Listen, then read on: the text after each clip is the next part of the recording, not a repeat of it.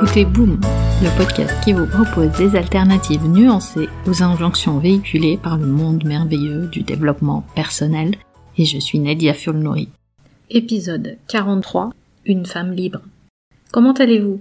Cette semaine, j'ai eu plusieurs discussions en accompagnement sur un sujet qui m'est cher. Pourquoi ce sont toujours les femmes qui portent cette charge de repenser le monde? Oui, oui, de nombreuses femmes se posent cette question. Comme vous le savez, je vous dis toujours la vérité, et la vérité c'est que nous vivons dans un monde fait par les hommes pour les hommes. Comment le travail est organisé, ou comment les relations de couple homme-femme fonctionnent. Et voici une petite anecdote mais un grand sujet. J'ai vu passer cette question récemment. Pourquoi la file d'attente des toilettes des femmes est-elle toujours plus longue? Vous l'avez certainement remarqué. Il y a six minutes d'attente en moyenne pour les toilettes des femmes. Figurez-vous, ce n'est pas parce que les femmes mettent plus de temps aux toilettes mais c'est en raison de l'organisation de l'espace. Les hommes auraient en fait plus de toilettes disponibles du fait de la présence non pas d'espaces fermés mais d'espaces ouverts. Et c'est un exemple parmi tant d'autres du fait qu'il faut toujours en tant que femme s'adapter à ce monde. Je n'exagère même pas. Alors, pourquoi c'est à nous, les femmes, aujourd'hui de déconstruire le système dans lequel nous vivons? Ce n'est pas parce que c'est injuste, c'est juste normal.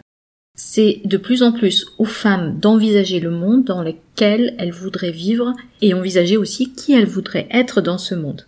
Récemment, je me suis mise à suivre beaucoup de comptes sur Instagram sur un sujet de moins en moins tabou, celui de l'épuisement maternel, voire le burn-out maternel. Et beaucoup de femmes aussi sur ces réseaux normalisent le fait que la période du postpartum ne ressemble pas à un séjour dans un parc d'attractions. et c'est très bien. La plupart des difficultés que rencontrent les femmes dans leur maternité ou dans leur carrière ou même en rapport avec leur propre bien-être viennent en grande partie du fait qu'elles sont soumises à beaucoup d'injonctions et parfois paradoxales. D'ailleurs, c'était le sujet de l'épisode 36. Les injonctions.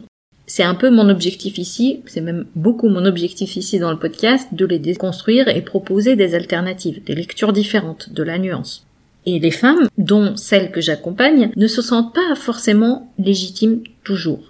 Elle se pose des questions. Est-ce que je suis une imposteur? Oui, j'ai cherché, n'existe pas de féminin à ce mot. En bonnes élèves, elles ont peur de ne pas respecter les règles.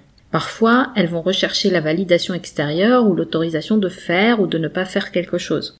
Et même si consciemment elles veulent sortir de ces injonctions, ce n'est pas toujours le cas inconsciemment. Et vous savez à quoi cela mène? En fait, en grande partie à un manque de confiance en leurs capacités et en elles. Et tout ça, bien sûr, crée aussi une impression de pas assez quand elles sont confrontées aux injonctions paradoxales, aux diverses charges qui incombent au foyer, à l'éducation des enfants, à la vie en général. Alors, j'ai bien sûr évoqué régulièrement ces sujets sur mon blog ou ici sur le podcast, mais aujourd'hui je voudrais aller encore plus loin dans cette réflexion. Il y a cette croyance bien ancrée chez beaucoup de femmes, celle qu'elles ont besoin de répondre à des standards, et ces standards sont parfois impossibles à atteindre. Il y a de plus en plus de femmes qui veulent repenser le système. Elles souhaitent envisager leur vie autrement qu'en cochant des cases. Elles veulent dire stop aux injonctions et créer leurs propres règles. Et elles ne veulent surtout plus subir leur vie et courir comme des poules sans tête, car les femmes continuent à porter consciemment ou inconsciemment ce symbole de la famille, et elles doivent organiser tout le reste autour. Et leurs émotions, bien sûr, vont varier souvent entre culpabilité, frustration et ressentiment des émotions bien sûr qu'on leur interdit de ressentir avec la colère, mais qu'elles vont chercher à éviter à tout prix, comme elles les éviteraient comme on mettrait de la poussière sous un tapis. Ou alors en cherchant à tout contrôler. Si mon environnement, les gens autour de moi sont parfaits, je peux éviter ces émotions-là. Et même si consciemment elles veulent être plus libres, inconsciemment la logique du système dans lequel nous vivons les rattrape. Mais concrètement, comment changer, me diriez-vous quand j'ai commencé mon propre chemin de changement personnel, je n'avais pas la clarté mentale nécessaire. Je savais juste qu'il fallait changer quelque chose. J'avais cette intuition que je ne pouvais agir que sur un aspect de ma vie à la fois pour que le processus soit efficace. Alors je me suis concentrée sur un aspect à la fois et je suis allée chercher les ressources et l'aide nécessaire pour avancer. Mais ce changement, qui est toujours un chantier en cours, évidemment, n'était possible que grâce à trois composantes. La première, c'est d'avoir la clarté sur mes valeurs profondes. Qu'est-ce qui m'anime? La deuxième, c'est de savoir pourquoi je fais les choses. La raison pour laquelle je suis là et j'existe. Et la troisième, c'est de ne pas me soucier de ce que les autres peuvent penser de mes choix ou de moi-même, de ma personne. Sans rentrer dans les détails de ma propre vie, ces trois composantes m'ont permis de balayer d'un revers de la main l'indécision, le doute, les questionnements, le débordement, l'anxiété, et d'aller de l'avant. Ce que j'ai aussi constaté, c'est que la clarté ne veut pas venir de la réflexion. Souvent, quand on aborde un changement, on veut juste s'asseoir et réfléchir, parfois trop réfléchir. Et en réalité, la clarté vient de l'action. Quand on fait les choses, on sait ce qu'on veut et surtout ce qu'on veut pas. Et ce qui ressort aussi de ce processus est que nos choix et nos décisions, nous les prenons pour chaque facette de notre vie, vont aussi reposer sur un socle commun, celui de nos valeurs profondes. Et c'est en somme ces décisions qui vont déterminer notre nouvelle identité en toute conscience.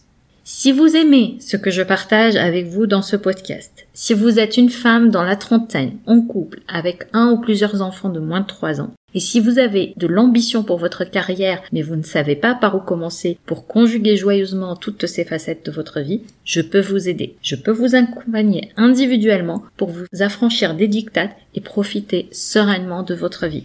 Réservez votre appel découverte gratuit sur ma page nedia.sofrolab.com, nedia. Je vous mettrai le lien dans les notes de l'épisode. Pour conclure, rappelez-vous que ce n'est pas parce que vous appliquez les bonnes méthodes que le bonheur vous est dû. Vous retrouverez les notes et les liens vers les références citées dans l'épisode sur boom.sofrolab.com. J'ai hâte de vous parler vendredi prochain sur votre application de podcast préférée. En attendant, nous pouvons continuer la discussion. Vous pouvez me retrouver sur mes réseaux sociaux via nedia.sofrolab.com. Ah, juste une dernière chose. Je compte publier des épisodes supplémentaires en bonus de façon moins régulière. Le meilleur moyen de vous assurer de ne ratez aucun épisode et de vous abonner sur la plateforme de votre choix pour recevoir une notification à chaque fois que je mets en ligne un épisode. Et si ce podcast résonne en vous, vous avez plusieurs moyens de le soutenir, juste en en parlant autour de vous, en le partageant sur vos réseaux sociaux ou en mettant 5 étoiles sur Apple Podcast et un petit commentaire. Ça fait toujours plaisir. Un grand merci pour votre soutien et à très vite sur Boom.